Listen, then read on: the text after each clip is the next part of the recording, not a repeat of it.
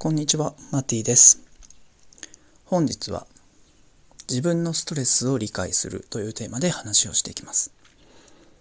自分のビジネススタイル、ビジネスモデルとか、えーサービスを作ったりとか、どんな人にどんな場所でどれだけの期間、どんなフォローをして、どんなサポートをして、えービジネスをしていくのか、サービスを提供するのかということを考えるときに、まず自分のストレスを理解するっていうことがとっても大事だなと思います。例えばですね、例えば、まあ皆さんもそうだと思うんだけど、満員電車って僕は嫌いなんですね。ちょっとこう苦しくなっちゃうんですね。満員電車で、しかも梅雨の時期でジメジメしててとか最悪ですよね。そういうのに乗って、こう、どこか場所を移動して仕事をするってなるともう疲れちゃうし、もう嫌な気分になっちゃうんですよ。だからそういうのが例えば一つ自分のストレスを感じるポイントです。あとはですね、僕がちょっと苦手なのは、スーツをビシッと着た、なんか男性社会みたいな、上下関係がすごい厳しいような、えー組織、そういう場所に行くのちょっと嫌なんですね。えっ、と、これを感じたのは、あの、マジックをやってる時に、やっぱりそういう縦社会のスーツを着た男性ばっかりで、なんかこう、体育会系みたいな組織、会社の集まりでパフォーマンスしたことあったんですけど、なんかね、すんごい嫌だったんですよ。あの、年下の人がさ、上司に気を使ってていたりして、全然リラックスしてないんですよ。で、上司も上司で、ドカッとこうソファーとかに座ってなんか偉そうにしてるみたいな。そういうのちょっと嫌なんですよ、僕は。人間として何か、まあ仕方ないと思うんですね。そういう組織があってもいいんだけど、人間として対等に荒れるエネルギーの場所、空気感が僕は好きなんで、そういう人間関係が好きなので、あの、対等なコミュニティ、対等な人としていられる場所が好きだなってことです。っていうふうに自分のストレスとなるポイントを見つけてほしいんですね。例えばちょっともう一個僕の例出しましょうか。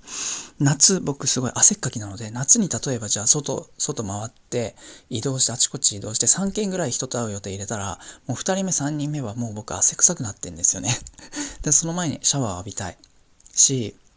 ただ実際はそんな一日に何回もシャワー浴びるなんて現実的じゃないので、だから汗をかく夏は、例えばテレワークをするとか、えっ、と、夏はアポ、人と会う予定は1件までとか、せいぜい2件までみたいにする。とか、えー午前中に1本で1回、例えば家に帰ったりなんかして、シャワーを浴びて、え2件目に行くみたいな。なると自分の中のストレス減りますよね。っていうふうに、あなたのストレスを丁寧に分析してほしいんですよ。こういうお客様嫌だなとか、あのマジックショーで子供相手はちょっとやりたくないなとか、おじいちゃんおばあちゃんはちょっと耳が遠かったりとか、喋り方をちょっと工夫しなきゃいけなかったりとか、ちょっとゆっくり見せなきゃいけないから、僕はおじいちゃんおばあちゃんにへのお仕事は向いてないなとか、自分にとってストレスなこととか苦手なこととか嫌なこと、ちょっと気が乗らないことを丁寧に向き合ってほしいんです。見るのちょっと辛いかもしれない、苦しいかもしれないし、あ、自分でダメだなって感じちゃうかもしれないけど、向き合ってほしいんです。で、そうすると、プレゼント、ギフトが得られます。何かっていうと、あ、じゃあ自分はこっちにフォーカスすればいいんだって。このスタイルはやめて、その代わりこうしよう。満員電車嫌だから、えっと、時間をちょっとずらして仕事ができるようにしよう。えっと、朝の出勤時間とか、夕方、夜の退勤時間に被らないような仕事のスタイルにしようって、自分のやり方が見えてくるんですよ。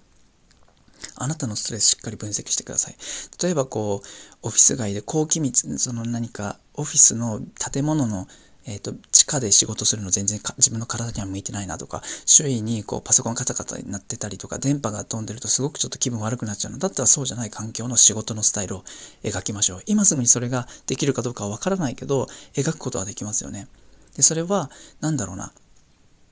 小学生の時にこう将来こうなりたいなっていう夢が小学生の中では叶わないけど中学生とか高校生とか大学生社会人になったら叶えていくことができますよね。だから何年かかかったらその理想に近づいていけます。だからまずは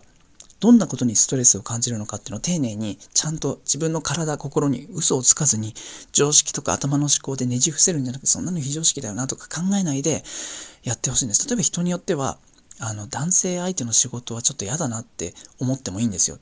男性、男の人ちょっと苦手だなってもし思うんだったら、女性専門の何かコーチングとかね、セッションとかにしちゃえばいいじゃないですか。っていうふうに、まずはその自分の中にどんなストレスとか抵抗があるのかを感じてみてほしいんですね。その分だけ自分の進む道がはっきりしますし、あるいは苦手なところは誰かね、サポートしてくれる、外注してもいいわけですよ。協力してもらったりとか、あの、お金を払って解決したっていいわけですよね。その分あなたは得意なこと、好きなこと、あなたがナチュラルで自然体で楽しくいられることにフォーカスして、そこでお金を得ていく。そうすれば、ストレスを避けながらやっていくことができますあなたのスタイルを作るためあのはっきりとしたこうあ自分こういうふうに働きたいなっていうイメージをつかむためにまずストレスになってること嫌なこと痛みを感じてること不快感のあるとこちょっと抵抗のあることをしっかり自分の心体に嘘をつかずに感じてみてください。振り返ってみてください。その分だけあなたの進む道っていうのが今後徐々に見えてくるはず。そしてそこにどんどんどんどん近づいていくはずです。